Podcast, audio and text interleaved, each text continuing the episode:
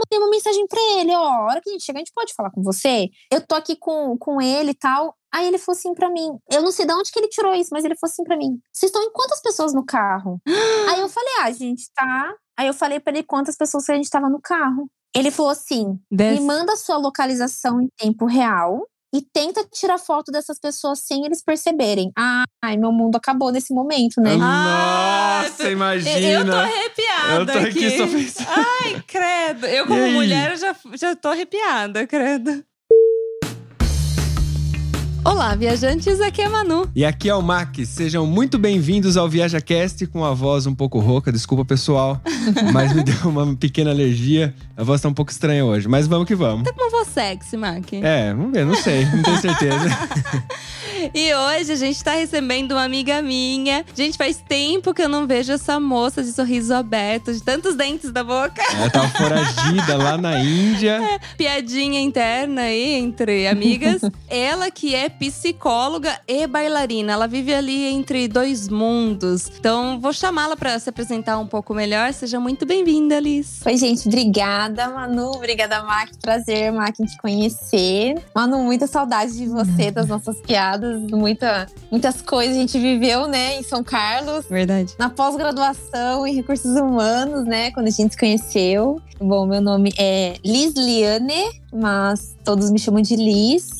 Eu sou psicóloga, atualmente eu trabalho em hospital, né? Também atendo como psicóloga clínica. Eu sempre me considerei uma bailarina amadora de dança do ventre, né? Até que fui fazer isso profissionalmente lá na Índia sem querer, assim, né? Foi uma coisa assim muito que de repente aconteceu, assim, não era, não estava programando isso, né? Mas fiquei perdida lá na Índia dançando por alguns meses e trabalhando. E é daí que nascem as histórias, é que a gente vai contar aqui hoje. É, a Liz passou é. por tantos perrengues, tantos perrengues, que eu falei pra ela: vamos fazer um episódio só de perrengue, porque ô mulher pra passar perrengue. então, você que não sabe o que é perrengue, que hoje em dia acho que é meio difícil, porque perrengue aí tá uma palavra de moda, né? É uma situação aí complicada, embaraçosa ou até uma de difícil solução. Então, partiu, partiu, para esse episódio.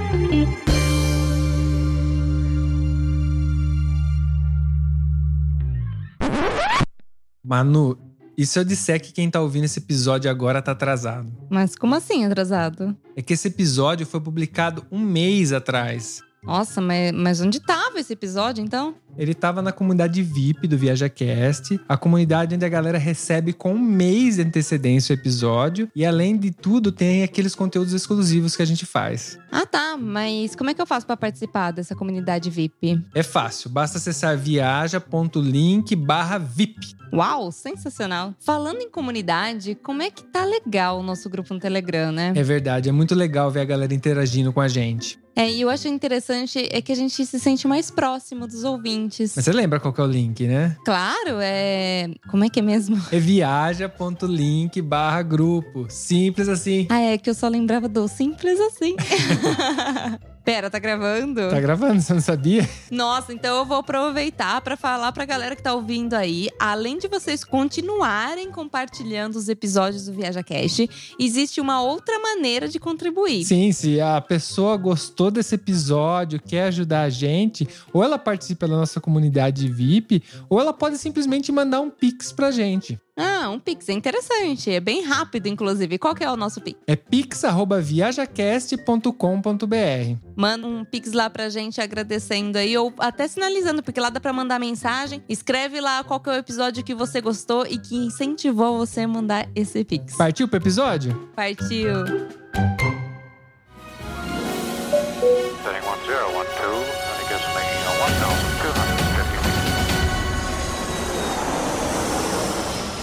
Viaja Cast.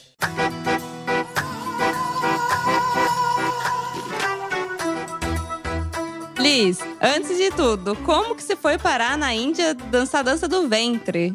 Nossa, gente, antes de tudo é o seguinte, eu sempre sempre assim, né? Desde adolescente eu sempre quis conhecer a Índia. Sempre gostei, assim, né, dessa cultura oriental, as cores da Índia, né? E sempre assim, um dos meus objetivos e sonhos era conhecer a Índia? Eu falei, um dia eu vou pra Índia. Vou ficar na Índia pelo menos 15 dias, né? Quero conhecer a Índia. E eu falava pros meus amigos, né? Pra minha família, ai, gente, eu quero ir pra Índia. Todo mundo, ai, você é louca, né? Nada a ver a Índia. Acho assim, principalmente a questão do machismo, né? A questão das peculiaridades da Índia, né? Geralmente não é um roteiro que as pessoas buscavam ir. Pelo menos as pessoas com quem eu mais convivo, né? Uhum. Sim. E aí eu sempre gostei de artes, pintava quadros. E um dos quadros que eu pintei antes de fazer dança do ventre foi um Taj Mahal. Olha. Ah, que da hora. Né? É um quadro assim bem grande assim que ficava na sala da minha casa e todos os dias eu olhava para esse quadro e falava: "Um dia eu vou para a Índia e vou tirar uma foto no Taj Mahal", né? Que eu acho que é um dos monumentos que mais representam a Índia aí, né? Quando a gente pensa em Índia, né? Sim. Acho que todo mundo conhece, né, o Taj Mahal. Sim. E ok, né? Então, Hum. o Taj Mahal lá, Índia, é, tapete indiano, decorações indianas, sempre gostei muito da Índia, né? Eu lembro que eu fui até procurar se tinha terremoto na Índia, né? Fiz várias anotações quando eu era mais nova, né? E eu vi que não. Eu falei, ah, ok, né? Então, essa era a minha preocupação, ter terremoto na Índia, né? Eu, adolescente, Olha a Terremoto. preocupação. Ela tem tantas Procurando. outras, né? Cada um se preocupa com alguma coisa, né? Sim. é, eu me preocupava com terremoto, né? É.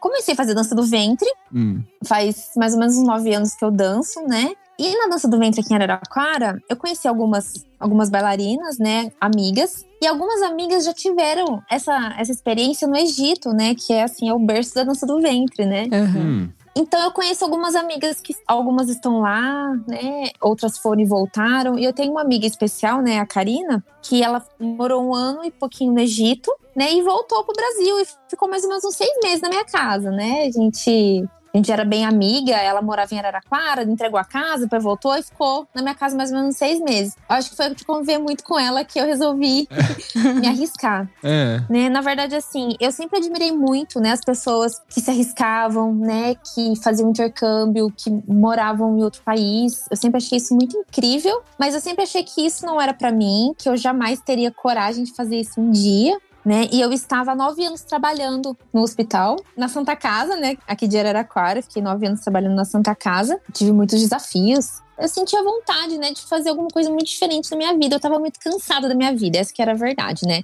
Não cansada de viver, muito pelo contrário, cansada da minha rotina, né? Sim. Sempre fazendo a mesma coisa, sabe? Sim. E aí eu tinha um apego com Araraquara, né? Araraquara, com a dança do ventre aqui em Araraquara. E aí, um belo dia, eu estava na academia, torci o meu pé e É. precisei ficar três dias em casa de molho. E aí, nesses três dias, a minha amiga recebeu uma proposta para ir pra Turquia, era para dançar num grupo aí que não ia ser só dança do ventre. E como assim? Eu sempre me considerei uma bailarina é, amadora, não profissional, né? Sim. Eu falei, nossa, eu acho que eu daria conta de ir. Eu falei, amiga, pergunta aí se eles estão precisando de mais bailarina. Ela falou assim, ah, amiga, sério, mas você vai?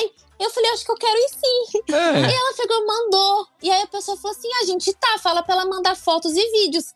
Aí eu fiquei em choque, É. né? Eu falei, Ai, gente, meu como Deus. assim? Do nada. Eu nem tenho, do nada, eu nem tenho coisas assim que são profissionais, né? Mas enfim, cheguei em casa, procurei uns vídeos, umas fotos, mandei. E aí eles me aceitaram. Ai, Uia. Gente, agora, né? Fiquei desesperada. Falei, meu Deus do céu, o que, que eu faço da vida? O que, que eu fiz? Pronto, já tá tudo resolvido, né? O apartamento que eu morava, ele era alugado. Eu falei, eu vou entregar o apartamento. Peço demissão do meu trabalho, deixo a minha cachorrinha seis meses aí com a minha mãe, vou pra Turquia e depois volto. Assim, simples, né? Só que pra mim foi uma coisa muito possível. Na sua cabeça tava muito simples, tudo resolvido. Tava tudo resolvido, gente. Nossa, tô me empolgando agora. Não, mas só, só perguntar uma coisa. Isso só pra dar um contexto. Isso foi em que ano? Quando aconteceu isso? Isso foi em 2019. 2019, ok, ok. Não, só pra saber, porque pra mim ter uma noção de tempo. Aí, ok, né? Vai dar certo. E a outras meninas aqui também do Brasil, mais duas que eu conheço também, nós íamos em quatro pra lá. Já comecei a me organizar as coisas. Eu fui até comprar roupa já de frio, porque eu ia ficar numa cidade chamada Bursa, que eu nunca tinha ouvido falar lá na Turquia. É. E eu já tava com planos assim. Falei, nossa, depois que a gente for embora da Turquia, a gente pode passar pela Índia. e a gente pode ficar um mês na Índia. Já, a Índia já tava assim, né? Porque eu falei, meu, eu vou estar muito perto da Índia, né? Sim. Tem que ir lá Sim. Até que não deu certo. Eita. Ah, né? Descobrimos que não era bem assim o trabalho, não era uma coisa tão segura. E um amigo dessa minha amiga egípcio que conseguiu esse trabalho pra gente, né? Só que aí, gente, a sementinha foi plantada. aí já era. E eu fiquei assim com um sentimento de frustração muito grande por quase ir e não ir. Consigo imaginar. Aí a minha amiga tava conversando com um empresário da Índia. E assim, gente, é muito comum isso, né? Eu acho que aqui, aqui no Brasil a gente tem um, talvez até um preconceito, né? De pensar, ai, vai lá pra Índia, vai lá pra aqueles, aquelas bandas tráfico de mulher, né? A gente tem essa preocupação porque é realmente uma coisa muito insegura, só que existe esse meio, existe esse trabalho lá, sabe? E é uma coisa muito segura que as pessoas lá valorizam muito, né? A forma como eles olham a arte, a dança, é totalmente diferente de como é visto aqui no Brasil, né? Um exemplo. E aí surgiu essa oportunidade para a Índia. Minha amiga falou: Liz, tem esse empresário da Índia, né? O que, que você acha? Eu falei, amiga, meu sonho é pra Índia, né? Só vou. Eu falei, Perfeito. pra mim tudo bem. Perfeito. E ela tava muito insegura, ela tava bem preocupada, né? Colocando os prós e contras, né? Também mandei fotos, vídeos pro Egito também pra ver se a gente conseguia ir pra lá, né? Enfim, comecei a pesquisar sobre a Índia, né? Os pontos que, assim, mais assim, preocupantes em relação à segurança pra mulher, em relação à higiene do país, alimentação, né? Algumas coisas que antes eu não tinha tanta preocupação. E aí eu via coisas assim, ai, tome água mineral, né? É. Eu falei, nossa, né? Cuidado ao você tomar banho pra você não engolir a água do chuveiro. Eu Nossa. comecei a ver dicas assim, né? Falei, ok. E aí, mandamos material, deu certo. Minha mãe ficou em choque. Minha mãe falou: Liz, você não vai, você está proibida de ir. Eu falei, mãe, eu vou. Mas não tem volta. Você tá proibida é ótimo. Falei, mãe, eu entendo, né? Mas vai dar tudo certo, tá tudo bem, né? E assim, gente, eu. É uma coisa muito louca, assim, sabe? De pensar. E aí, quando eu fui conversar com a minha gerente, né? E fui pedir demissão pra ela, ela falou assim: Ai, já sei, você tá indo pra outro hospital. Eu falei, não, estou indo pra Índia. ela ficou chocada. Eu fico imaginando a cara dela, do tipo, a expectativa totalmente voltada pro profissional. Não, a a Liz vai ser psicóloga em outro hospital, na concorrência. Uhum. Vai abrir um consultório só dela. Não, vou pra Uhum. Índia. Vou jogar tudo pro alto e vou pra Índia. E vou pra Índia, gente. Foi isso que eu fiz, sabe? E aí, olha o que é mais louco pensar. O contrato que eu tinha com o, o indiano era um contrato que ele mandou pra gente em PDF no WhatsApp. Não tinha assinatura, não tinha garantia de nada. É, é só um papel. Escreveu um texto lá em inglês, traduzido no Google e mandou. E aí, assim, eu conversei com ela e, e aí eu tava muito perto da viagem, organizei tudo, deixei a minha cachorrinha. E a minha cachorra, ela chama Surya. Surya é um deus indiano, um deus hindu, é o deus do sol. Ah, Só um- olha lá, olha lá. Um parênteses aí. Tava tudo conectado. É, você já tem essa questão com a Índia muito forte, né? É, eu acredito muito em outras vidas. Eu tenho certeza que eu já vivi lá na Índia, porque eu sempre tive a sensação que eu precisava ir, sabe? Alguma coisa parece que me chamava pra lá, assim, né? É como se eu fosse despertar algumas memórias estando lá, né? Eu tinha essa ideia. E aí eu pedi demissão do meu trabalho, né? E aí eles fizeram um acordo comigo, né? O que eu achei bem legal, assim. Organizei minha mudança, levei minha mudança pra Jabuticabal, entreguei o apartamento. E aí eu pensei, poxa, vai que eu peço demissão e eles não compram a passagem, né? Aí eles compraram a passagem nossa. E aí, ok, fizemos, organizamos tudo e fomos. Ah, que da hora. Ah, então são eles que compram a passagem. Pra você. Então, pelo menos isso você não teve gasto. É o mínimo de garantia, né? Isso. Sim, né? Não tive gasto com passagem.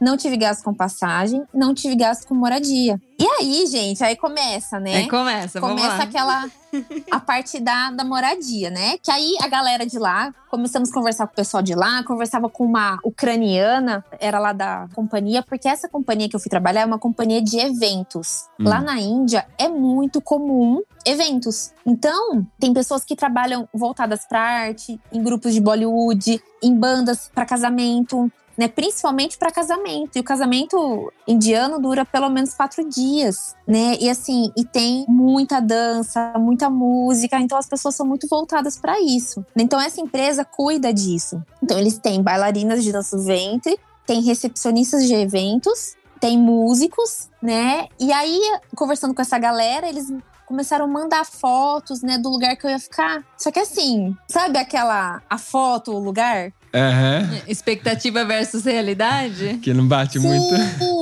E aí eu comecei a pesquisar na internet a região que eu ia ficar, né? Chama Duarca. Eu comecei a pesquisar e eu falei, ai, gente, não é possível que é nesse lugar. Aí eu vi umas bibocas, eu falei, ah, não deve ser.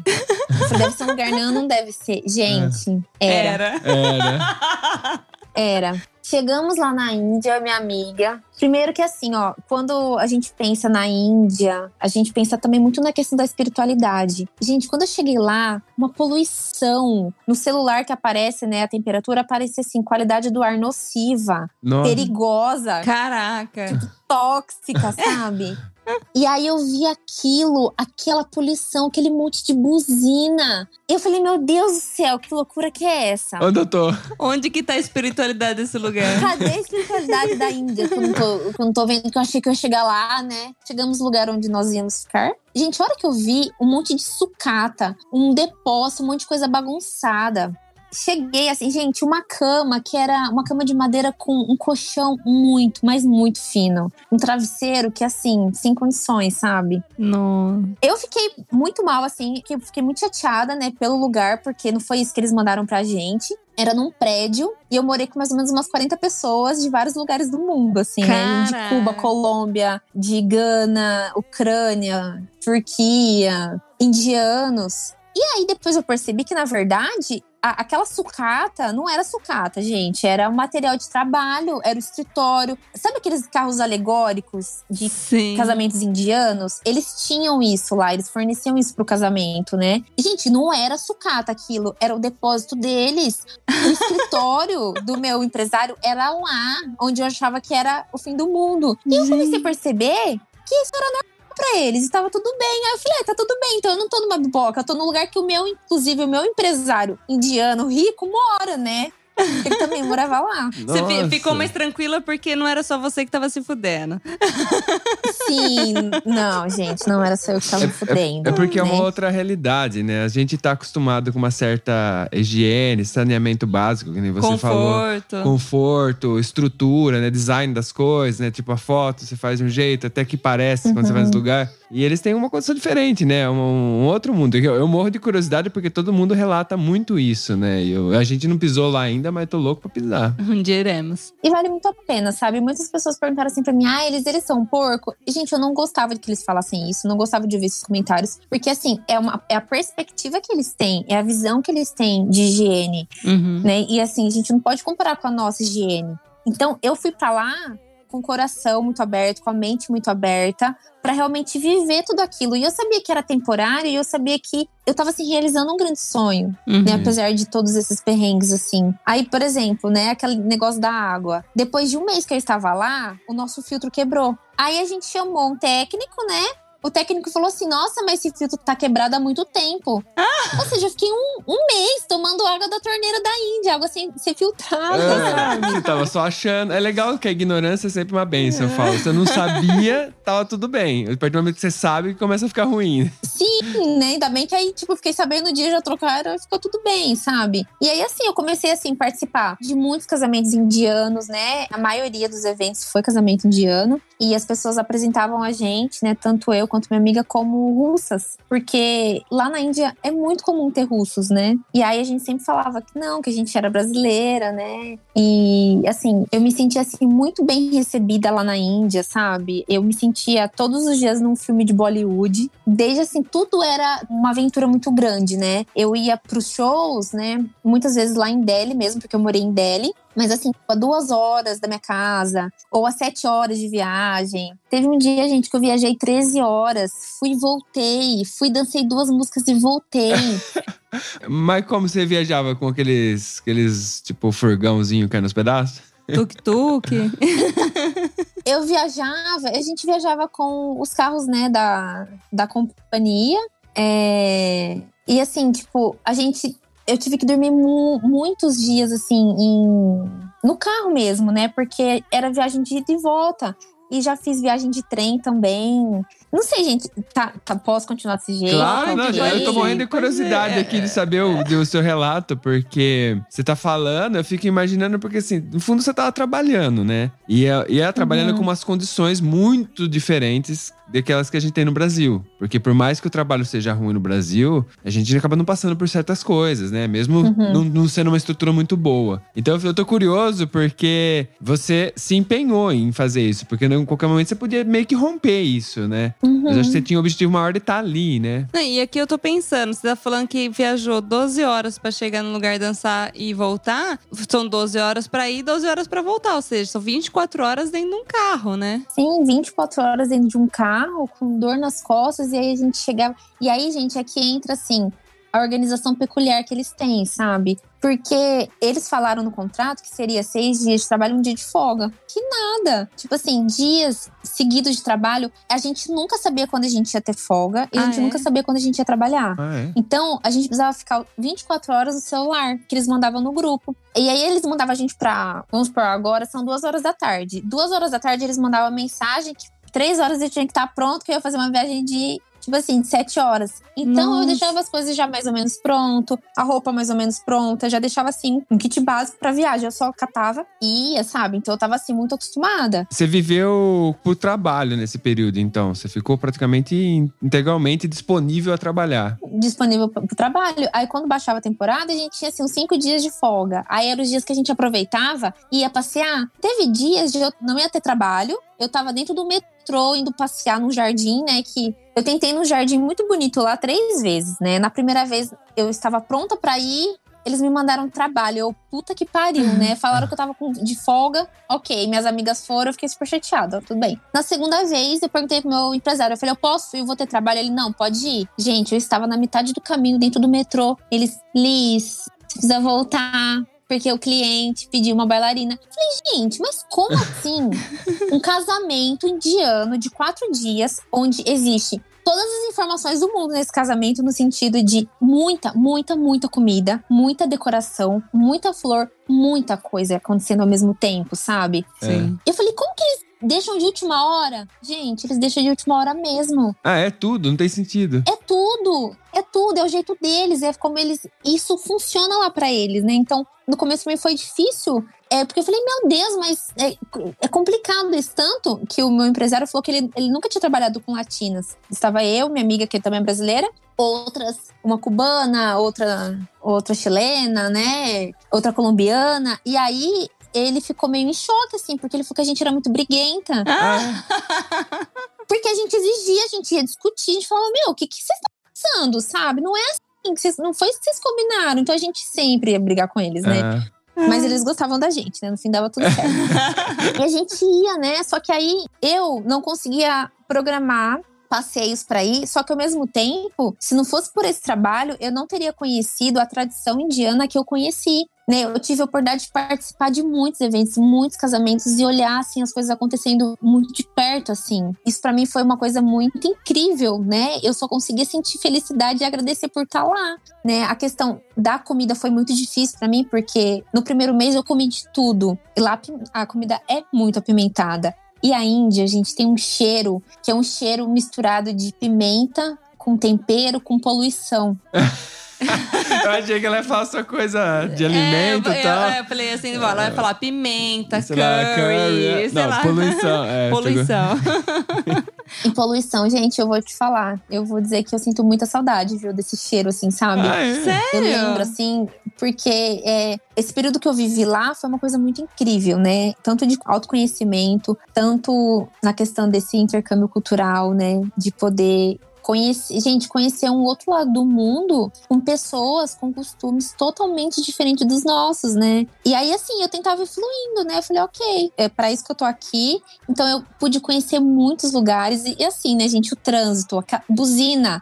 Eles buzinam pra absolutamente tudo. E aí, gente, eles também dirigem de um jeito muito peculiar, né? Porque, assim, não tem, assim, vida louca, né? Terra de ninguém, você vai dirigindo, se a mão você corta, você volta. Às vezes a gente passava numas ruas muito estreitas com, com moto, né? Tinha umas motos estacionadas, aí a van não conseguia passar. O que, que eles faziam? Eles literalmente tiravam a moto do lugar. Mas com a mão ou com o carro? Porque Com tem... Não, Não, ele descia, aí já vinha outras pessoas, já que nem conhecia, já catava a moto, pu- trocava de lugar pra vão conseguir passar, Gente. né? E aí, assim, nessas viagens, eles correm muito, e eles brecam muito, eles buzinam muito. Então, assim, eu ia. Era tipo uma montanha russa, né? Nossa, E eu não conseguia dormir. a Manu não vai Nossa, conseguir eu ia sobreviver lá, porque Vomitar tudo. ela é- tem que ser a base de draminha a viagem inteira.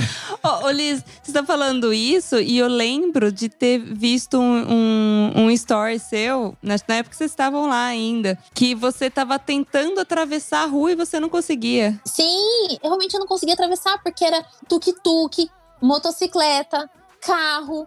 Elefante, às vezes passava elefante. Vaca, gente, vaca. Existem as vacas realmente no meio da rua É. que elas passam por nós. E uma vez eu, tinha, eu vi uma vaquinha com, com florzinha na cabeça, Ah, sabe? Bonitinha. E, e, assim, é, é engraçado porque essa questão que a vaca ela é sagrada, mas ao mesmo tempo ela fica na rua comendo lixo, sabe? Então isso é muito.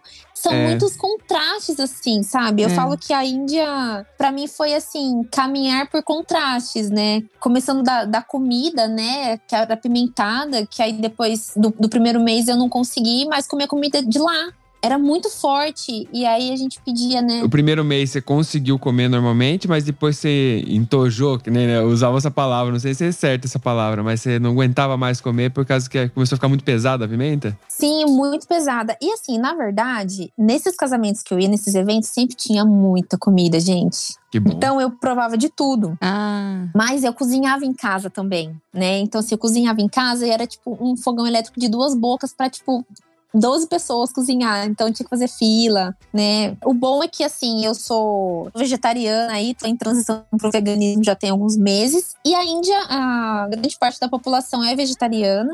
Né, então, nesse ponto, pra mim, foi muito bom, né? No outro ponto, da, na questão da comida, foi difícil por conta. Tipo, no- nos lugares, assim, às vezes, quando a gente viajava, às vezes a gente ia pra alguns lugares muito, muito no interior, de, de uma cidade lá, bem interior, e aí um pessoal bem, assim, bem raiz, sabe? E aí as comidas eram muito indianas, assim, e às vezes eu não conseguia comer. E teve, assim, dias de eu ficar, assim, em eventos, tipo, comendo arroz e tomate só, sabe? Não achava um café, não achava nada, assim, que eu conseguisse comer alguma coisa, sabe? Aí, assim, quando eu ia nos eventos, eu comia muita fruta, tinha muita fruta e eu sempre levava, né? Aham. A, um, minha banana com pasta de amendoim, né? Eu sempre levava isso, assim. Era o seu coringa pra você poder não passar fome. Porque você falou que você chegou a passar fome, né? Sim, passei fome. E aí, Deus. assim, pensava, né? Eu falei, gente, tá valendo a pena? Eu falei, tá valendo, porque é uma coisa que é temporária, eu vou, eu vou voltar, né? E aos poucos eu me acostumei. E aí, gente, eu, eu sonhava muito que eu tinha ido embora da Índia e me dava desespero de saber que eu tinha ido embora. Porque, assim, eu, eu vivi muito intensamente lá, sabe? Então Sim. foi Loucura. muito bom pra mim. E aí eu tive um sonho uma vez lá na Índia, eu ainda estava lá, e eu sonhei que eu tinha voltado pro Brasil. E aí perguntaram assim pra mim, Liz, do que você mais sente saudade da Índia? E aí no sonho eu respondi assim: eu sinto saudade do sorriso dos indianos. Ah. Porque onde a gente ia, a gente era recebida assim com muito carinho, né? Um mercadinho lá perto de casa, quando a gente ia, parava o mercado. Eles estavam todos assim olhando pra gente, assim, assim, encantados, assim, sabe? É, tratando muito bem. O tom de pele, o cabelo, são, é uma coisa que é muito diferente do deles, né? Porque o cabelo indiano é aquele cabelo hum, Escuro, né? escuro, forte, com bastante cabelo, né? Grosso, sei lá, parece ser bem grosso. E eles têm uma pele meio mais morena, né? A gente branco, cara de misturado de europeu com índio, fica. É muito diferente. Eles, eles falavam que você era russa, né? É. Eles não sabiam nem distinguir ah, quem era, né? Porque tem uma diferença grande de você e uma russa, né? Não é parecido. Sim, e, e você sabe que eu já fui em eventos assim que eles olhavam pra gente como se a gente fosse ET. Aí eu perguntava, gente, por que que eles estão olhando assim pra gente? Tipo assim, eles olhavam assim, ó. a cara dela. Bom, quem tá ouvindo não viu a cara, mas ela fez uma cara de tipo. E as crianças Quem? desconfiadas, sabe? De Você- criança Você tá me enganando. desconfiada. E aí eles falaram assim, né? Eles falavam assim, dizer, porque eles nunca viram uma mulher branca. Eu falei, gente, que, Que loucura, né? que loucura isso, sabe, né? Muita gente já falou, e inclusive uma coisa que marcou muito é que eu conheço pessoas que falam que vivem entre o amor e o ódio com a Índia. Ao mesmo tempo que ela tem as uhum. coisas que pesam, que você fala, pô, é foda isso, mas tem essa paixão que você tá falando, tipo, não, mas eu não quero ir embora de lá. Eu tava tendo pesadelo com eu ir embora de lá, eu gosto de lá. E a gente ouve isso praticamente de todo mundo que a gente conversou sobre a Índia, meio que tem esse fundo, sabe? De que, tipo, é um lugar para você ir e experienciar a Índia. Não turistar, é experienciar, né? Porque aquilo vai te mudar, né? E é isso é uma coisa que, tipo, nossa, é muito legal ouvir essa paixão que a galera conta e que você tá falando também. Sim, e eu acho que aí entra essa questão muito da espiritualidade, né? Que é algo que eu gostaria, assim, de ter praticado mais, gostaria de ter ido mais em templos. Por onde você anda tem um templo, isso é muito legal. Você sempre fica ouvindo músicas, né, dos templos, assim, de fundo, né? Misturado com a buzina. com as vacas, né? Então, assim, tem isso. E aí eu comecei a perceber os lugares, né, que eu ia. Acho que quase todos os lugares que eu fui sempre tinha um altar para Ganesha. E todos os eventos, né, casamentos, festas de empresa, assim, que tinha, sempre a primeira dança é uma dança homenageando Ganesha. Sempre, né? Uma dança, é um Bollywood pra Ganesha, assim, é. né? Ai, que legal. E, e aí eu comecei a perceber que eu falei assim, gente, essas pessoas. Comecei a ver o jeito que essas pessoas viviam, né? Eu falei, a espiritualidade tá nesse caos que eles vivem. Eu acho que a espiritualidade é você estar bem no meio do caos. Porque eu acho que é muito mais fácil quando a gente chega lá na Índia e vai para um templo que é uma coisa incrível, né? Por exemplo, o templo de Lotus que eu conheci, que é um lugar assim, parece que é tinha lugares que eles nem deixavam a gente fotografar, que era um silêncio, uma beleza, uma energia, uma coisa incrível. E aí é fácil você se sentir calmo, é fácil você se sentir tranquilo, é fácil você se conectar. Sim. Né? Mas eu acho que é o dia a dia, é o caos, né? Eu acho que assim, o, o tuk-tuk com que assim era uma, um valor muito baixo, né? Muito baixo da corrida de um tuk-tuk e eles viviam daquilo, sabe? Sim, o dia inteiro para lá e para cá e praticamente não ganha nada, né? Praticamente não ganha nada, eles precisam disso, né? E aí eu vi as casinhas super simples em frente lá, o prédio onde eu morei, tinha uma casinha que era chão de terra, sabe? Era muito, e eu sempre observava, né, a tinha uma mocinha que morava lá e ela cozinhava no chão. Eles têm muito esse hábito, né? Muito da cultura, eles ficam muito no chão, sentado muito no chão, assim, né? Expõe as coisas no chão. E aí sempre é com aquela aquele colar de flor, né, que é uma oferenda hindu. E eu comecei a perceber, falei, gente, eu acho que essa que é a espiritualidade, sabe? Você conseguir essa conexão aonde você tá. Então isso isso foi aos pouquinhos me acalmando assim, sabe? Eu imagino que não deve ter sido fácil para você ter que voltar, né? Porque não tava nos seus planos, assim, você falou que você queria continuar viajando porque você ia acabar seu período lá e aí você ia, sei lá, para onde, você não chegou a falar pra gente, mas você ia fazer continuar viajando mas essa questão de, do coronavírus, que também ferrou muita gente, a gente, todo mundo, né? Fez você uhum. voltar até um pouquinho antes. Imagina que não deve ter sido legal, não deve ser uma experiência legal. Não sei como você tratou isso. Então, gente, foi assim, foi uma coisa muito louca, porque, olha só, eu cheguei lá em entre setembro e outubro de 2019. Uhum. Eu consegui ir conhecer o Taj Mahal em março. Gente, conheci o Taj Mahal, na semana seguinte fechou por conta da pandemia. Caramba, quase você não conhece. Nossa, imagina.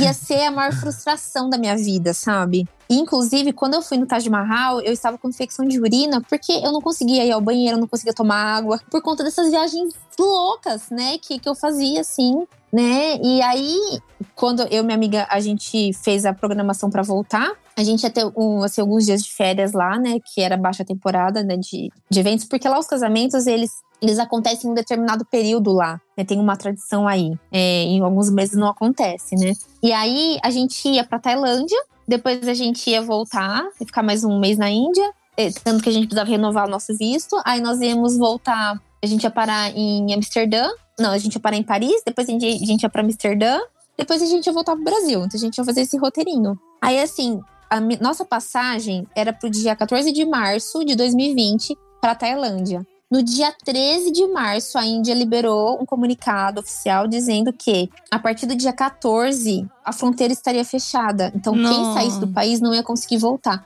Por um dia que eu não fico presa fora da Índia. Nossa, ah. verdade. Com todo o meu dinheiro, todo o meu salário lá na minha mala, com tudo lá, né? Com todas as minhas coisas. E aí, tanto que o meu empresário, ele tinha ido pra Turquia e aí ele ficou na Turquia por meses, porque ele não conseguiu voltar. Né? Uma colega nossa da Colômbia, ela tinha ido passar essa, uma semana de férias em Dubai. Ela tá em Dubai até hoje. Ela acabou ficando por lá, né? E ela não conseguiu voltar. Essa aí errou bem, né? Essa aí errou bem. Foi parar em Dubai, é, não conseguiu. Depende, é caro, é um erro caro. Ah, mas se ela conseguir se ajeitar lá, ela tá num lugar que, pra faturar dinheiro, ela consegue, se ela quiser fazer um pé de meia. Sim, e ela, ela toca violoncelo, né? Essa minha Nossa. colega. E ela tá super bem lá. Tá trabalhando, encontrou um amor lá, tá super feliz em Dubai, né? Perdido em Dubai, feliz. Ixi, não volta mais. Essa já era.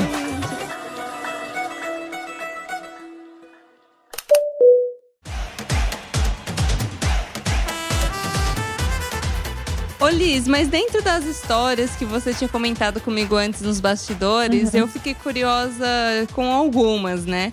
E aí eu queria puxar uma aqui que eu queria que você me contasse. que história Tá. é essa de dançar numa gaiola? Ah, é. Essa hora que ela.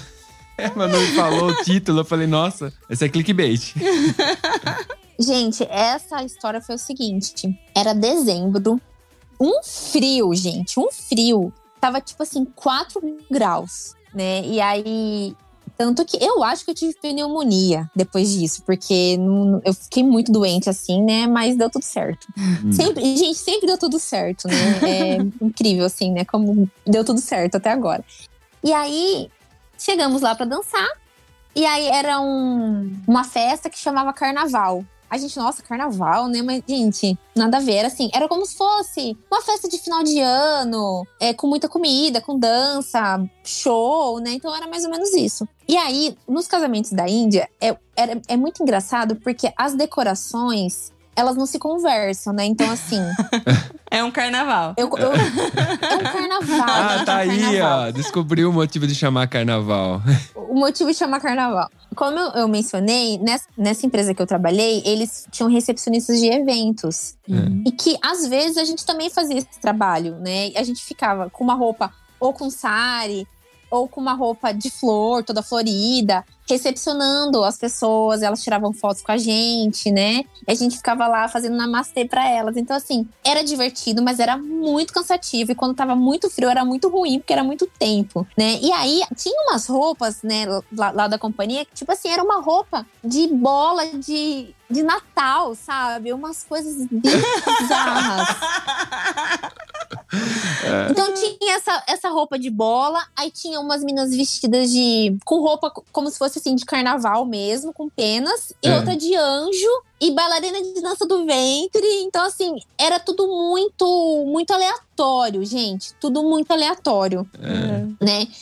Uma dessas roupas era photo frame, né? O nome da roupa. Porque imagina um quadro, como se fosse um quadro vivo. Era É. um quadro de tecido, a pessoa ficava com a roupa igual ao fundo do quadro e ficava lá, né, fazendo namastê como se ela fosse um quadro vivo. Não sei se vocês conseguiram imaginar. sim, Sim, sim. Tinha isso em festa de fantasia que a galera fazia do Instagram também. Que aí, me pra me curtir, o cara segurava tipo um negócio de papelão com o formato do Instagram e era tipo isso. Ele é, um... ele é uma foto do Instagram. Era isso, gente. E aí, quando eu falava que isso era bizarro, meu empresário ficava chateado, sabe? Porque ele, ele vinha mostrar pra gente, assim, com todo o orgulho do mundo: olha a nova roupa aí da- das recepcionistas. Eu falei, gente, que coisa bizarra, meu Deus, o que, que é isso? E aí. No primeiro show que eu fiz, tinha uma menina vestida de photo frame, né? Eu pensei, ai, graças a Deus, não sei eu que tô aí. Aí eu comecei a ver que todo dia uma que fazia, eu falei, ai, gente, meu dia vai chegar. É. E meu dia chegou. Nossa. E quando eu contei isso que eu tô contando pra vocês pro meu empresário, que eu tinha essa ideia, eu falei, nossa, no dia que chegar, ele ficou chateado, sabe? Ele falou assim: ah, mas isso daí é uma tendência da Europa. Ele ficou bravo comigo, sabe? Eu falei, nossa, né? Eu nunca vi, mas de tão tendência eu nunca vi, mas tudo bem. Não, não- não- gente, eu nunca tinha visto. Então, Nem assim, eu. é só pra contextualizar o porquê que as coisas são muito aleatórias lá. É uma decoração muito peculiar, tudo muito aleatório, não, não conversam as coisas, sabe? Aham. Sem contar dos drones, que muito drone, assim, que quando os noivos chegam, eles ficam jogando pétalas de rosa, sabe? Ah, é? Umas coisas assim, muito, muito de outro mundo. Enfim, tinha uma gaiola gigante lá. Ah. E o meu empresário, né, que tava nos acompanhando aquele dia, falou assim: Liz, é lá que vocês vão ter que dançar. Eu olhei pra cara dele e falei: "Você tá é sério? É sério isso? Ele falou assim: você se sente confortável? É, Lógico que não. Eu falei assim: não, mas eu vou dançar lá. eu quero sentir isso. Eu quero ver como que vai ser. Uhum. E aí, gente, é, eu acho assim, isso pra mim representou uma. Teve uma representação muito grande quanto à questão da mulher. Né? E a questão de que a Índia ela é o país mais perigoso para a mulher, né? Essa questão do machismo, embora é, as mulheres elas vêm conquistando muitos direitos lá na Índia, muito respeito. Eu fiquei muito feliz quando eu vi policiais mulheres lá. Ai, que legal. né? Sabe, se impondo assim. E eu fiquei muito feliz de ver, né? Porque eu não tinha essa ideia antes de ir pra lá, né? Então eu pude conhecer lá. E aí eu fui dançar dentro da gaiola. E aí, embaixo da gaiola, É. era um. Tinha tipo um vidro com água. E tava gelado pra caralho. Um Caramba. vidro com Não água. Meu pé, ele ficou assim. Eu não sei como que eu consegui dançar. Eu fui dançar umas três vezes lá. Assim, tipo, a gente dançava, eu voltava, colocava roupa de frio, tomava coisa quente, assim, porque era muito, muito frio. E aí eu dancei na gaiola. E eu falei, meu Deus, como que vai ser essa experiência? Não tinha, assim, muito espaço, não tinha muito espaço pra dançar. Só que por fim, foi assim: as pessoas pararam pra ver, as pessoas se divertiram, as crianças brincaram comigo. Ah, Eu fiquei brincando com as crianças enquanto eu dançava. Então, assim, não era uma gaiola. Era uma decoração aleatória que parecia uma gaiola, que tava, tava, tava tudo bem. Sim. Pra eles estava tudo bem. Mas a sensação de, de, de dançar dentro dessa gaiola, né? Toda essa. O que isso representa no sentido de da mulher não ter voz, né? Da mulher ela estar buscando aí a sua voz, a sua liberdade. E o quanto que as coisas estão mudando, né? É, rompendo muitas barreiras, muitos paradigmas. E eu fiquei pensando muito sobre isso, né? Até fiz um textão no meu Instagram, né? Dessa, dessa dança aí, sabe? Sim. Porque no primeiro momento eu falei, imagina, é, onde já se viu, não vou fazer isso, mas tava tudo bem pra eles. Não era nada demais o que eu tava fazendo. Era pra mim mais difícil do que pra eles. Sim. Sim, porque tinha esse significado, a gente talvez pra gente, né, pensando num animal dentro de uma gaiola, então tem esse significado mais fácil. Pra eles, que nem você relatou, você descreveu, não tem esse mesmo significado, simplesmente mais uma novidade europeia que ele tá trazendo lá.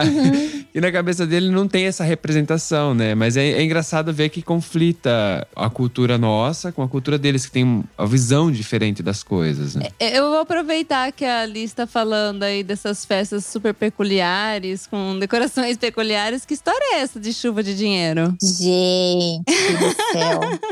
Fui num show, né? É. Primeiro show que eu fui fazer.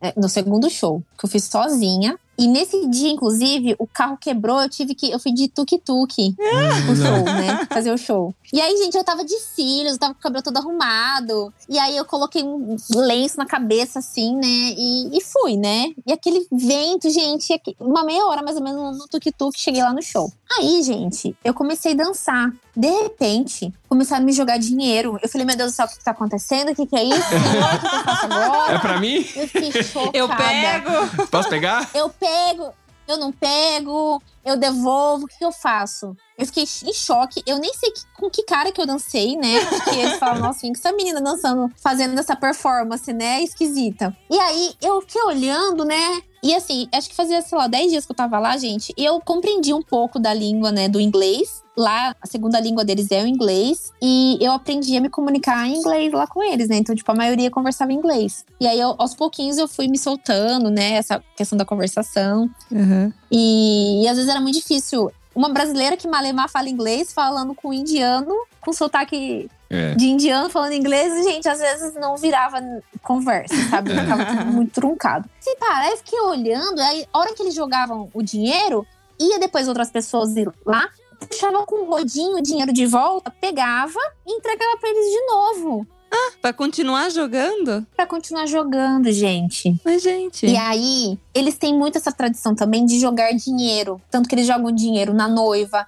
Eles vêm com o dinheiro assim em cima da cabeça e começam ali como se fosse, tipo assim, passar por cima da cabeça em fazendo uma volta É. pra trazer sorte, né? Traz coisas boas. Então eles Fortuna. têm esse negócio com dinheiro.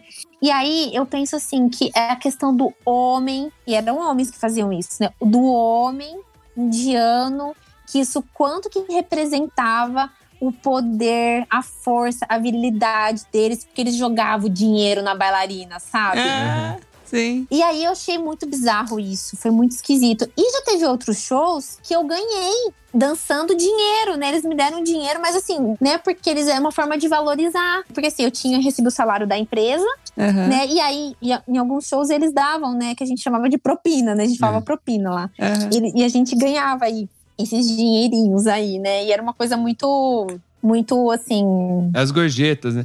Eu acho que propina é em É. espanhol, não é? Em É, espanhol que é sim. propina. Sim. Ô, ma- ô, Liz, mas esse dinheiro era de verdade ou que eles ficavam tacando, puxando É com o dólar rodo? ou é dinheiro deles lá? Era dinheiro deles e e era um dinheiro fake. Ah, dinheiro fake. Dinheiro fake, era que eles jogavam no chão, ne- nesse que eles puxavam com o rodinho. Tá. Em outros eventos, não. Eles vinham, jogavam, eles, tipo, entregavam, as mulheres entregavam também. Então tem isso da mulher também entregar o dinheiro pra quem ela tá valorizando o trabalho, né? Dar um dinheiro a mais. Acho que eu falo propina porque eu morei com uma. Ela é metade brasileira e metade espanhola. E ela que falava propina, É. então. É, É, gorjeta. É, propina. Que a gente É fala propina. É, bom, eu já tô aqui, tô, tô, tô embalando aqui no- nas histórias de shows aí que você me falou. Que, que, que história é essa de um quase sequestro depois de um show? eu fiquei assustada, eu falei, É gente. só clickbait, né? Essa Como dela. assim? Como assim? Então, a gente, eu e minha amiga, graças a Deus, eu estava com minha amiga esse dia. Foi um show lá em Delhi. Hum. E aí, é, sempre, vamos supor, tinha um evento, aí tinha o cliente. O cliente contratava essa a nossa empresa. Aí, às vezes, vinha um. A gente chamava de manager dessa outra empresa, buscava a gente, né? Levava, trazia de volta. Enfim. E era um homem que veio buscar eu e minha amiga. E esse homem falou assim que ele era um dos melhores amigos do meu empresário, né? Eu fiquei pensando, ainda bem que era um dos melhores amigos, porque se não fosse, eu não tava aqui pra contar essa história pra vocês, né? É. gente foi pro show. E foi assim muito legal, foi muito divertido, foi muito gostoso. Ele foi muito protetor, né? Ele cuidou muito da gente, ele era muito nosso segurança, assim.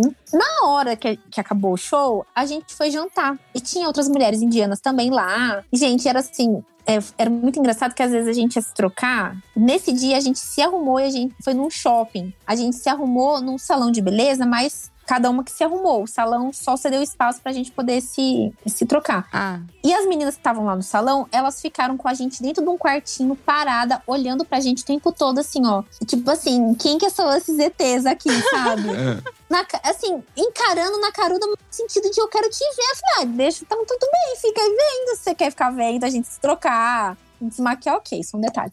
Aí depois a gente foi, acabou o show, fomos jantar. E aí, uma coisa que lá é muito comum deles é o chapate, aquele pãozinho indiano. uhum. Então eles pegam esse chapate, eles cortam, eles pegam a comida com o chapate e comem, né?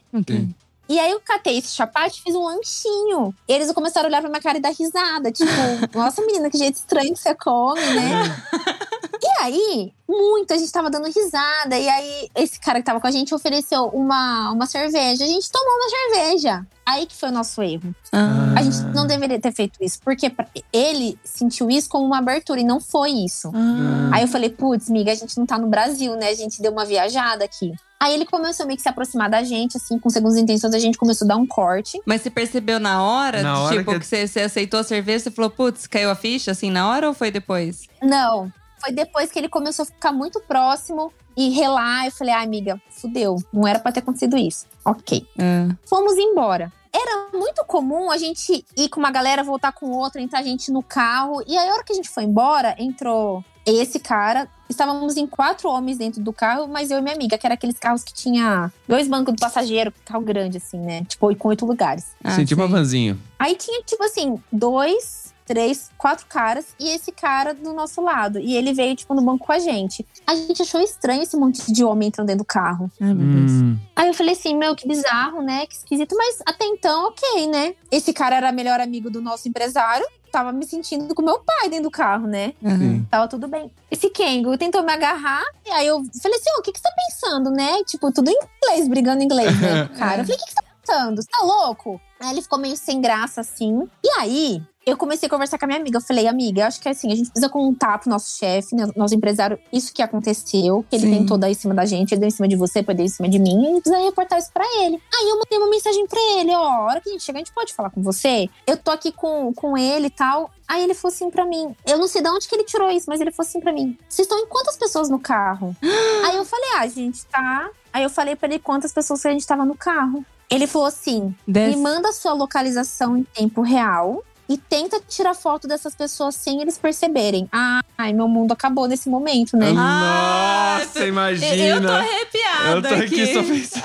Ai, credo. Eu, como mulher, eu já, já tô arrepiada, credo. Aí, que assim, eu tinha comido, como eu disse, né? Eu não conseguia comer muitas coisas, eu tinha comido muito esse lanchinho com pepino. Eu comecei a passar mal, começou a me dar uma azia, eu fiquei meses sem conseguir comer pepino depois desse dia que eu passei mal. E aí eu comecei a ficar em choque. Eu fiquei assim, muito em choque, com muito medo. E assim, a gente tava duas horas pra chegar em casa. E é assim, gente, eu, eu não sei o, o porquê que eles não fizeram nada com a gente, por que eles não levaram a gente pra lugar nenhum, porque eu acho que era essa a intenção deles, né? Foi assim, a situação mais. Acho que o perrengue que eu mais me senti insegura lá foi esse dia. Aí eu segurei o meu celular, no, tipo, no mapa, né? Eu fui vendo pra eles verem que a gente tava atenta. Né? Ah. Só que aí, aí eles conversavam entre eles, índia, a gente não entendia. E aí o cara bêbado, sabe? E a gente tentando. Nisso a gente mandou uma mensagem pra uma amiga nossa Que desespero. aqui do Brasil, que faz umas rezas, sabe? A gente começou a ficar desesperada. E assim, eu acho que se eu tivesse sozinha, eu teria tido uma outra atitude, assim. E como eu percebi que eles estavam indo pro caminho certo, mas o que, que eu tinha pensado? Em falar pra eles que a gente precisava no banheiro.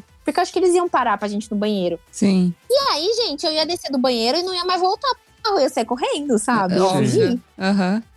Mas aí a gente foi voltando, assim, aí o cara começou a tentar puxar a conversa com a gente de novo. E aí eu sei que a hora que nós chegamos lá, o Nossa. meu empresário e mais dois indianos saíram muito bravos e foram brigar com, com ele, sabe? Ai, que bom. E aí deu assim tudo certo. Aí eu fiquei pensando, falei, gente, isso porque era um dos melhores amigos dele. Tipo Nossa. assim, aí ele falou pra gente assim: ah, ele já tinha feito isso outras vezes com outras pessoas. Eu falei, meu, e aí você manda a gente com ele, sabe? É verdade. Nossa. É. Nossa, que Puta merda. merda. Nossa, É. eu fiquei aflita aqui Então- você contando, porque. Eu também, é, aflitaça. Você já tá num país que você já vai com o estereótipo, né, que a gente tem. E aí você, Uhum. mulher, sozinha, com mais quatro caras. É, é foda. Numa- eles falando uma língua que você não entende, né? Falando entre eles que você não entende. É uma situação extremamente desconfortável, né? Sim, é muito desconfortável. E aí, nessa linha, assim, né? Eu vi algumas histórias de brasileira que tava com o marido, foi parada na rua e o indiano perguntou qual era o preço dela, né? Nossa. Isso já aconteceu comigo, já. Já aconteceu. é, eu tava sendo show, veio um cara, ele me abordou e falou assim. Perguntou se eu queria a companhia. Eu falei que não, que eu não companhia. Ele perguntou qual era meu, meu preço, sabe? Sério? Eu falei assim, tipo, eu cortei ele, não lembro o que, que eu falei. Isso já aconteceu outras vezes também, tipo, de vir perguntar pro meu empresário qual era o meu preço, sabe? Sim. E eles ficarem muito bravos, assim, sabe? Só que eu falei, gente, eu tô aqui de passagem, isso aí é da cultura deles. Eu não me sentia mal, porque eu sentia que eu tava vivenciando uma realidade que não era minha. Né? Mas assim, eu, claro, eu cortava, me protegia do co- como eu podia, assim, sabe? E brasileira tudo muito simpática, né? Muito dada. É. Então a gente queria conversar, fazer amizade, né? Então aí a gente tinha que dar uns cortes, né? E aí o pessoal tende a confundir, né? Isso. A gente, a gente sorri muito pra todo mundo. Aceita cerveja, né? No. Brasil é um... No Brasil é mais ou menos um problema, mas não é tanto quanto é lá, né? Porque o cara entende. Ele paga Sim. cerveja e depois você fala, não, ele. É, tá bom, vai. Ô, Liz, e, e- seguindo nessa linha aí de tipo de, de machismo e tal, tipo, se sentir insegura, tudo. Você tinha me citado é, alguma coisa da questão de, de proibição de sair de casa. Mas vocês não podiam sair? Vocês tinham que ficar no lugar lá que vocês moravam? É assim, pra gente poder sair de casa, a gente tinha que sempre avisar onde a gente tava indo. Ah. E a gente tinha horário pra voltar, Hum. né? É assim, nosso empresário, ele não deixava a gente ficar, tipo, na rua. A gente nunca foi numa balada lá na Índia. A balada que nós fomos foi a balada que a gente tava trabalhando, sabe? Aham. já, eu já dancei em pub lá. Muito divertido, muito gostoso, sabe? Muito legal, assim, né? Mas a gente tinha horário pra chegar. E aí, eles faziam, às vezes, algumas ameaças, né? E aí teve um. Sério? É, eles ameaçavam a gente, assim, tipo. Ele mandou assim no grupo, né, nosso empresário, né? Tipo, que se ele descobrisse que alguma de nós, assim, tinha muitas mulheres lá, se alguma de nós estivesse envolvida com algum homem, se fosse estrangeiro, né, fosse indiano, na hora ele ia mandar a mulher de volta embora pro país, ia deportar ela, não ia pagar ela, ia impedir para que ela voltasse de novo pra Índia e fazer um terror, um terrorismo com a gente, sabe? Nossa. Só que aí, é nessa situação, mas assim, ele sempre me tratou muito bem. Eu, nu- eu nunca tive nenhum problema com ele, né? Uhum. Mas uma colega minha, cubana, ela arrumou um namorado indiano. Nosso empresário descobriu, deu maior forfé, maior forfé isso daí, Gente. né? E ela também foi muito vida louca. Ela falou que ia viajar nesses períodos de férias, mas ela foi viajar com o cara, né? Então ela foi bem vida louca, assim, né? Ah, Então aí tinha essa questão. Ele. E aí teve um dia que o, o outro empresário, tipo, ele precisava. Ele entrou lá no meu quarto pra falar com a gente e eu tava chorando, né? Aham. E aí eu comecei a chorar tal. E aí ele contou pro meu empresário, que era o poderoso chefão, né? E aí o poderoso chefão me chamou pra perguntar o que que eu tava chorando. Aí eu falei pra ele que eu tava com medo dele. Eu falei, eu tô com medo de você, tô me sentindo ameaçada por você. Por causa dessas coisas que você fica falando. E eu falava também, eu brigava, sabe? Eu, porque eu sentia que era uma forma de sobreviver, assim, sabe? Sim. Às vezes eu fazia uns dramas. Mas eu sentia que isso era preciso. Era preciso pra eu conseguir ser, ser ouvida lá, senão não ia ter voz. De certa forma, você também tá fazendo a mesma coisa que ele fazia pra você, né? O seu drama é equivalente à ameaça que ele fazia, né? Vocês ficavam Sim. mostrando, ó, eu também tenho poder, todo mundo tem poder, Então, né? mas Pra será, ser respeitado. será que ele não fazia isso também pra evitar que virasse outra coisa sem ser só bailarinas que estão indo lá? Tipo, pra, pra manter o negócio muito profissional? Por, por ele saber já da cultura, que é ali pra ele é, até tentar controlar um pouco, tipo, não sei. É, não sei. Tô, tô, tô pensando aqui. Eu acho que pode ser um pouco disso, Manu. E, ó, e também tem a questão do machismo também, sabe? Tem essa questão, sabe? Ele tem que ter o controle da situação, né? Por ser machista. Sim, ele tinha que ter o controle da situação, sabe? Mas assim, deu tudo certo com ele, assim, é. Quando a gente precisou voltar pro Brasil, que a gente precisou ser repatriada, né? Ó, precisamos entrar em contato com a embaixada. E eu precisei deixar uma mala lá.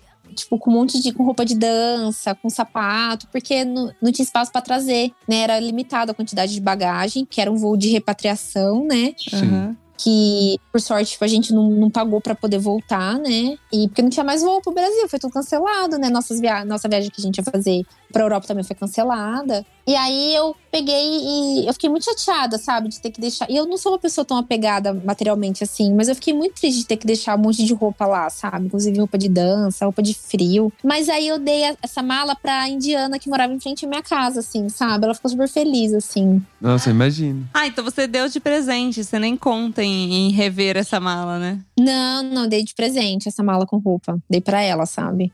Ela ficou super feliz. E aí, você tem pretensão de, depois que a gente passar, né? Porque uma hora ou outra vai passar. Esperamos o mais, mais rápido possível, né? Voltar diretamente pra lá, continuar essa vida ou alguma coisa parecida. Então, eu tenho muita vontade de voltar pra Índia e de ficar, sei lá, mais ou menos uns dois meses, três meses, mas por conta própria. Eu não sei se isso vai ser possível, né? Por conta própria, pra poder conhecer coisas que eu não pude conhecer, né? Em lugares que eu não podia, assim, né? Mas eu não, eu não sei se pra dançar de novo, porque, por um lado, foi muito bom essa experiência, mas pelo outro lado, foi muito ruim a experiência de eu ser julgada pela minha aparência, sabe? Sim. Eu ser valorizada pela minha aparência, pela cor da minha pele. Porque isso é muito estranho, gente. Essa sensação é muito estranha, sabe? Uhum. De eles escolherem você vai no evento porque você é mais branca, sabe? Isso me dava um mal-estar. Era muito esquisito, sabe? Eu, às vezes, eu me sentia meio objeto. Então, isso era muito ruim. É porque você acaba sendo exótica, né? Você é exótica pra eles. Ô Liz, e pra encerrar, eu gostaria de perguntar, já que você passou por tantas experiências, assim, algumas até não deu tempo aqui de, de falar, até porque a gente precisaria de, de vários programas pra você contar todo, porque foi bem intensa a Índia. O que, que mudou em você? Qual foi a Liz que voltou diferente? A Liz, né, que estava lá, foi uma Liz que sentia que tudo era muito possível, sabe? E tudo era muito possível e que a gente consegue se adaptar ao que for, assim, né? Que eu acho que essa questão muito da espiritualidade que eu trabalhei em mim. Uhum. É o quanto que você encontra a sua espiritualidade no seu caos. Sim. Né? São esses momentos, né? Tipo, o seu tempo sagrado, né? Que é você mesmo, a sua consciência, a, a sua própria vida, né? O, é claro, assim, o conforto é muito bom, é muito gostoso, é muito maravilhoso, mas a gente se desapega. Então, assim, o quanto que você consegue se adaptar ao que você quiser, sabe? E deixar coisas de lado, assim. Então, eu acho que isso para mim foi uma coisa muito forte. Teve a questão da pandemia, que eu voltei no meio da pandemia, onde tava todo mundo muito. Quando começou a pandemia, eu tava lá. E aí falaram assim para mim, Li, você precisa voltar porque alguém da sua família pode morrer. Só que assim, eu tava do outro lado do mundo, eu não tinha como voltar. Porque esse não é todo o dinheiro que eu juntei de trabalho, eu ia ter que gastar na passagem, porque a passagem tava totalmente. O, valor absurdo. Sim. Eu não conseguiria voltar. Não era assim para voltar. E aí eu pensei, eu falei, gente, e se acontecer Uhum. e eu tá aqui, o que, que eu posso fazer? Eu acho que é muito disso, de você não controlar as coisas, sabe? Eu sentia que eu poderia perder alguém da minha família estando na Índia, né? Ficou mais evidente por conta da pandemia. Mas eu acho que é muito isso de das coisas que você não controla, né? Das coisas que você precisa estar aberto e, e fluir, né? Eu acho que assim, a Índia me ensinou muito a fluir. E eu sinto muita saudade da Liz da Índia. Muita saudade, sabe? E às vezes eu paro e fico tentando encontrar essa Liz de novo, assim, né? Onde que ela parou. Porque agora as coisas mudaram totalmente de novo, né? Sim. a minha rotina hospitalar, minha rotina de atendimento, a perspectiva de viajar de novo. Não tem, porque a gente não sabe quando que as coisas vão melhorar. Uhum. Então, assim, eu acho que muito na questão, tipo, de fluir, sabe? Acho que isso foi uma das coisas mais fortes, assim, que, que contribuiu pra mim. Sim. Ah, eu posso falar por experiência também própria que a parte ruim de você conhecer é que você, a partir do momento, desse momento, você conhece esse lado. E aí você vai fazer falta pra você, por você conhecer. É, eu também teve experiências de viagem que me marcaram muito e eu fico, às vezes, buscando essa experiência de viagem. Uhum. Mas são, são partes do momento da vida, né? Você pa- passou por aquilo e nada garante que necessariamente quando você voltar lá vai ser igual ou tão bom quanto, né? Sim. Provavelmente vai ser uma outra experiência, né? Quando você voltar, porque tudo colabora, né? É um monte de coisas que constrói aquele momento. Então, no caso, você foi trabalhar, foi a primeira vez. Eu costumo falar que o, o primeiro olhar, ele é totalmente diferente. E a gente tem que aproveitar o máximo possível. A primeira vez que a gente faz alguma coisa. Uhum. Porque mesmo que você voltar lá, você já, você já vai saber como que é. Então você já vai ter um olhar diferente. Não que vai ser ruim, mas é um olhar Vai ser diferente. totalmente diferente. Eu falo assim, tem lugares que a gente vai, a gente vai assim, ai, depois a gente volta. Uhum. E aí a gente já voltou nesses lugares que eu tinha achado incrível a primeira vez que eu fui. E aí a segunda vez não foi tão incrível. É lindo do mesmo jeito, mas não era tão incrível, É, sabe? Porque tem um contexto diferente, É, né? é a- é a sensação. Continua tendo as mesmas coisas, os mesmos objetos, as mesmas construções no lugar. Só que eu sou diferente, né? Eu sou o rio que passou, né? Eu tô diferente. A gente muda nada. Sim. E aí, quando a gente chega lá, a gente fala: caramba, não, não tô sentindo a mesma coisa que eu senti antes. É, é, é, é muito, muito louco, louco, isso. Sim, né? As experiências mudam, né? A gente muda e é, é tudo muito subjetivo e tudo muito passageiro, muito rápido, assim.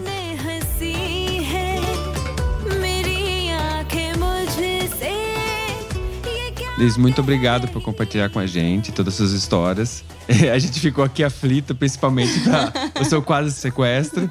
Que legal saber que você também experienciou a Índia e também gosta da Índia. Quando muitas pessoas passaram aqui também tem essa mesma experiência. E eu espero ter essa mesma experiência passando lá, porque eu não vejo a hora de poder ir para lá. E é isso. E eu gostaria de agradecer também, Liz, uma por ter aceitado o meu convite tão imediato assim. Foi gostoso ver sua empolgação em relembrar as histórias. Uhum. E eu confesso que eu vou ter que mudar esse episódio. Eu fa- comecei falando que a gente ia falar de vários perrengues, mas eu acho que a gente vai ficar entre, entre perrengues e aprendizados, porque você nos ensinou muita coisa aqui com os seus aprendizados que você teve lá. Deixa fluir, só isso. Ai, gente, que lindo. Eu agradeço, assim, o convite. Fiquei muito feliz de participar, assim, né? De poder acessar novamente nessa história aí e, e registrar de uma outra forma aí com vocês. Foi muito legal aí essas trocas. Eu tô bem feliz, né? E obrigada mesmo, né? De coração pelo carinho de vocês aí. Eu desejo muito sucesso pra vocês aí. Que vocês possam continuar ajudando a gente, né? Com as outras experiências também, né? Continuar com essas trocas aí de, de aprendizado, de, de lugares, né? De perspectivas. E, gente, ó, só pra fechar minha fala, eu amo a Índia. E metade do meu coração ficou lá. Então, assim, por mais que tudo isso aconteceu, né? Quem quiser conhecer a Índia, esteja muito aberto né, tem um olhar muito muito aberto para conhecer tudo e poder absorver, né, o que a Índia pode trazer, porque é um país incrível, né, de uma tradição incrível, de uma cultura incrível, é isso. Bom, o link do seu Instagram, os links das redes que você deixar pra mim, eu vou colocar aqui na descrição desse episódio. Tá bom. Temos um programa? Temos um programa. Um beijo, galera. Tchau, tchau, galera. Tchau, gente, um beijo para todos vocês.